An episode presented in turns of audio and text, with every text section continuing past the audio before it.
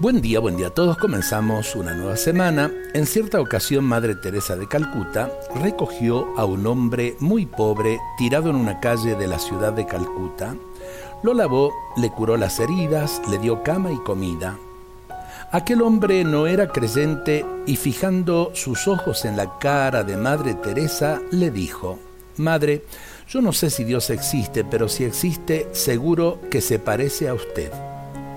Los que aman de verdad al prójimo reflejan el rostro de Dios, de un Dios lleno de bondad y de misericordia que se hace cercano a los humanos gracias a la bondad y a la misericordia de los buenos samaritanos que recogen a los malheridos de los caminos del mundo sin pedirles explicaciones ni presentarles factura.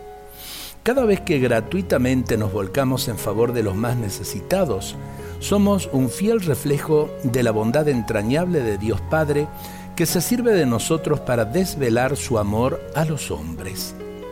Sobre nosotros los cristianos sobre todo, también para el no creyente, recae la grave responsabilidad de mostrar la bondad de Dios mediante actos concretos de fraternidad real que hagan creíble nuestra fe y que hagan creíble también lo humano, y me refiero a aquellos que puedan no ser creyentes. Eh, salir al encuentro del que necesita es salir al encuentro del prójimo, de aquel que verdaderamente clama por nuestro amor, por nuestro cariño. Bueno que lo escuchemos y bueno que lo vivamos. Dios nos bendiga a todos en este día.